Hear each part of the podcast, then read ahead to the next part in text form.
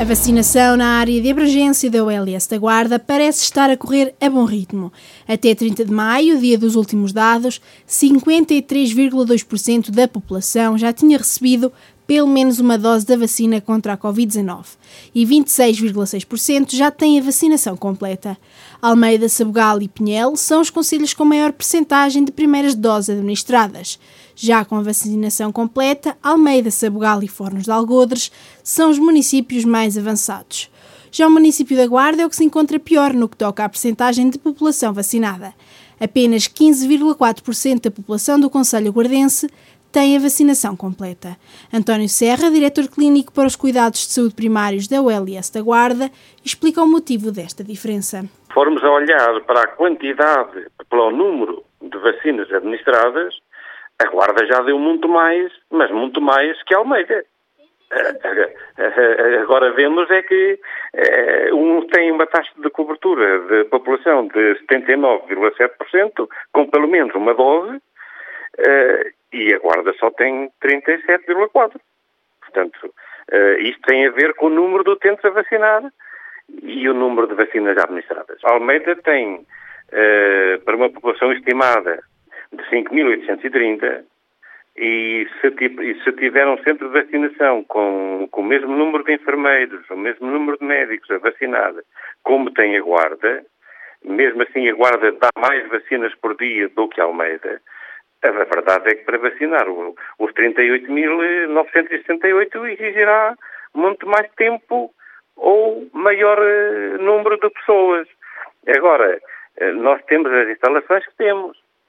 Eh, eu tenho a certeza que se tivéssemos as instalações do Sabugal aqui na Guarda, ah, então teríamos muito mais lá para a frente em relação à guarda, porque temos mais espaço, eh, temos uh, melhores, tanto melhores condições, porque também não me adianta estar lá a pôr mais equipas a vacinar quando depois não temos tempo, não temos espaço para ter aqueles 30 minutos de espera para pôr as pessoas em tempo de, de para vermos o tanto se há algum problema. Apesar de o processo de vacinação contra a Covid-19 na OLS não estar mau, ainda há alguns entraves. Eh, a grande dificuldade no processo de vacinação está precisamente no agendamento e nos contactos com as pessoas para virem a ser vacinadas. E isso não me adianta eu estar aqui a colocar mais enfermeiros ou mais um médico para dar apoio, quando uh, o agendamento e o contacto com as pessoas e as convocatórias uh, têm que ser feitas pela guarda e, portanto, não, não, há, não há ganhos. Agora, quando realmente as equipas de vacinação estiverem concentradas apenas a dar as vacinas e o seu registro, portanto, apenas a vacinar, e não tiverem o trabalho burocrático, que é um trabalho que é desgastante e moroso, eh, aí, sim, aí penso que vamos estar todos eh, mais ou menos com o mesmo nível de vacinação. As grandes dificuldades que sentimos, como eu já disse várias vezes, é a falta de vacinas. Na segunda-feira, houve um atraso na entrega das vacinas no Centro de Vacinação da Guarda. A PSP foi chamada ao local, mas só por precaução. Porque a situação que se viveu aqui na Guarda e aquela que foi chamada a PSP, a PSP foi chamada só a título preventivo. Preventivo. Nem, nem houve assim, eu já me informei, não houve assim, nem houve ameaças, nem insultos, nem houve desacatos.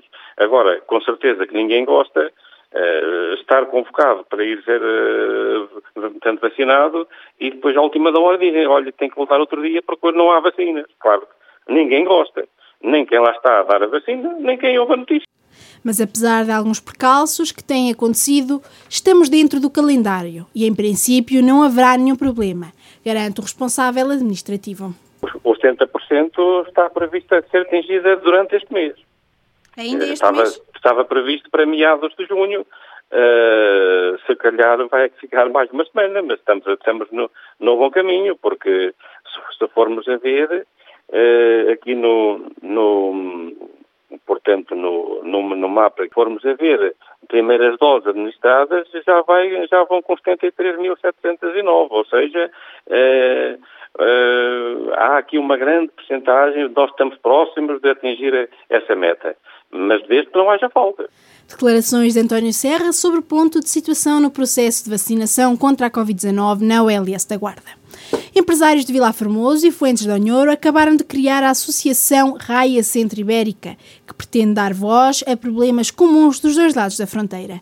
A iniciativa parte de uma vontade já antiga de unir os empresários num mesmo objetivo, sendo que a pandemia apenas veio aproximar vontades. É o que diz Dulcineia Catarina Moura, dirigente da nova associação. Fazia falta uh, e, se quer que lhe seja muito sincera, a pandemia uh, acabou por uh, fortalecer mais estes laços cooperativos e, e, dar mais razão à necessidade de constituirmos, de formalizarmos esta associação. Porque, em boa verdade, estas dinâmicas entre Vila Formoso e Fuentes de Anhor, estas dinâmicas da raia já existem, já são a nossa tradição, já marcam a espuma dos nossos dias. Mas também, e recentemente, a propósito dos trabalhos de constituição da Eurocidade, porta da Europa. Outro estímulo, outro incentivo, outro alento que foi sentido por parte dos empresários foi precisamente constituir uma associação que se viesse a revelar como uma, uma forma de chamar a atenção, de reivindicarmos mais para o apelo à criação ou, ou disputar de novas dinâmicas, uma, uma renovada forma de olharmos para este território de apostarmos muito uh, na questão de que é o tecido empresarial. O tecido empresarial precisa de ser robustecido, fortalecido, mas, claro está, isto só pode ser feito através de um apoio e de um olhar mais atento de, de ambos os governos. Parcerias já existiam, uh, negócios diários existem, uh, intercâmbios diários existem. chegou, foi aquele momento em que tínhamos que formalizar e tínhamos que constituir a dita associação, que houve vários intentos, mas houve um trabalho desde novembro do ano passado, muito mais, muito mais ágil, muito mais empenhado uh, naquilo que foi constituição, uh, ou melhor, preparar toda a constituição desta associação, que deu também trabalho, os estatutos da associação, criar também um conjunto de linhas estratégicas e de objetivos prioritários para a mesma, levámos muito a sério esta questão de, de uma vez por todas, unir esforços ou formalizar, aliás, a união destes esforços. A associação vai permitir que os empresários daquela zona fronteiriça possam ter maior força na reivindicação de soluções para os problemas económicos e sociais comuns aos dois territórios. As realidades são comuns em termos desta raia e desta zona da fronteira. Temos os mesmos problemas, partilhamos as mesmas angústias, os mesmos lamentos por parte daquilo que é o tecido empresarial. O que nós queremos, efetivamente, é ajudar a resolver problemas, a representar os empresários, a tentar atrair investimento, essencialmente investimento público numa primeira instância, para depois também criarmos aqui os alicerces a que venha o investimento privado, entre outras, outras iniciativas, como o desenvolvimento de um plano conjunto de revitalização económica da raia. Portanto, temos aqui muito trabalho eh, e um desafio muito grande, espera-se efetivamente um desafio muito grande, mas uh, os empresários dos dois lados da fronteira estão muito empenhados. Uh, há aqui muita, muita vontade em, em dinamizar a zona uh, da raia e de uma vez por todas foi constituída uma associação que achamos que vai ser a voz ativa e representativa do tecido empresarial da fronteira. Promover o trabalho em rede, ter uma voz ativa nas iniciativas políticas, económicas e sociais, revitalizar a zona raiana e promover a inovação são alguns dos objetivos da Raia Centro-Ibérica. Alargar a atuação a todo o território fronteiriço desta região, como aos empresários da Guarda, Cidade Rodrigo e Salamanca, é também uma das prioridades está apresentada a quinta edição do Simpósio Internacional de Arte Contemporânea da Guarda, que vai decorrer de 9 a 27 de junho. Está de volta à cidade, e não só, depois de uma paragem forçada no ano passado por causa da pandemia.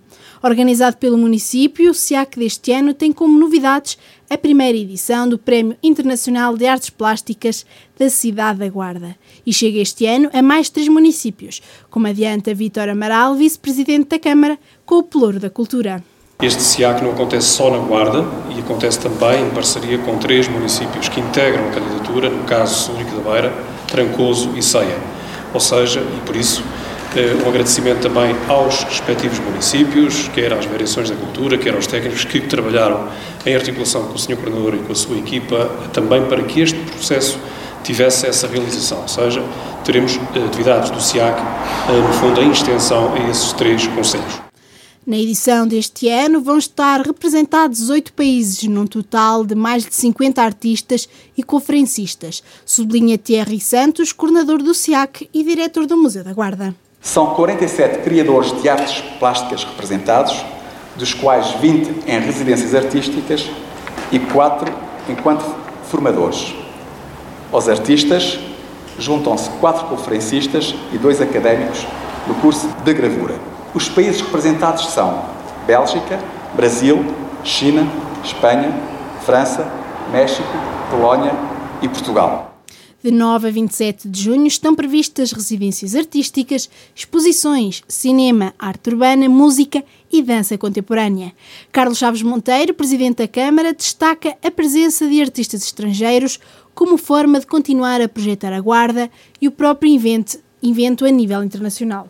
Nós podíamos ter um SIAC só com uh, artistas uh, nacionais e, desde a primeira hora, percebemos claramente que a Guarda tem que estar para lá das suas fronteiras. A Guarda deve dimensionar-se para lá do nosso território.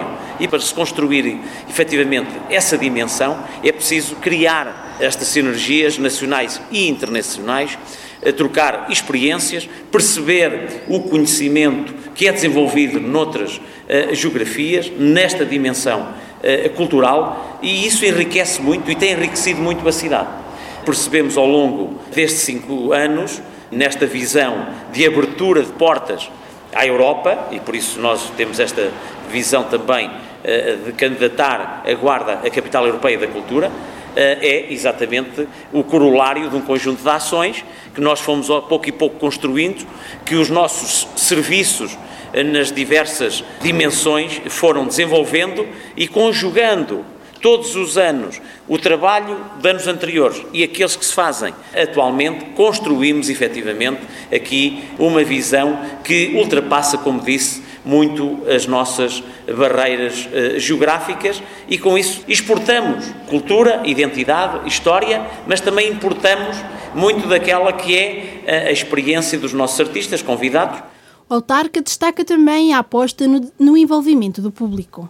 Nós levamos a arte aos cidadãos da Guarda. Nós vimos os nossos artistas, nacionais e internacionais, que se aproximaram naquilo que é a sua execução, o seu pensamento, a sua própria arte, do seu conhecimento a esse nível, que se aproximaram da comunidade. E não era por acaso que ainda hoje se mantém esta estratégia de diferentes pontos da cidade nós podermos contactar nesta quinta edição com, efetivamente, a produção de arte contemporânea nestas diferentes e variadas dimensões e, portanto, aí eu também uh, uh, destaco essa dimensão interna, mas nesta relação bionívoca em que não vou ao museu, não preciso ir ao museu para ver a arte acontecer, mas pelas ruas da cidade, pelos espaços marcantes da cidade, nós contemplamos o artista e a obra que está a criar. É uma forma também eh, muito específica do, deste simpósio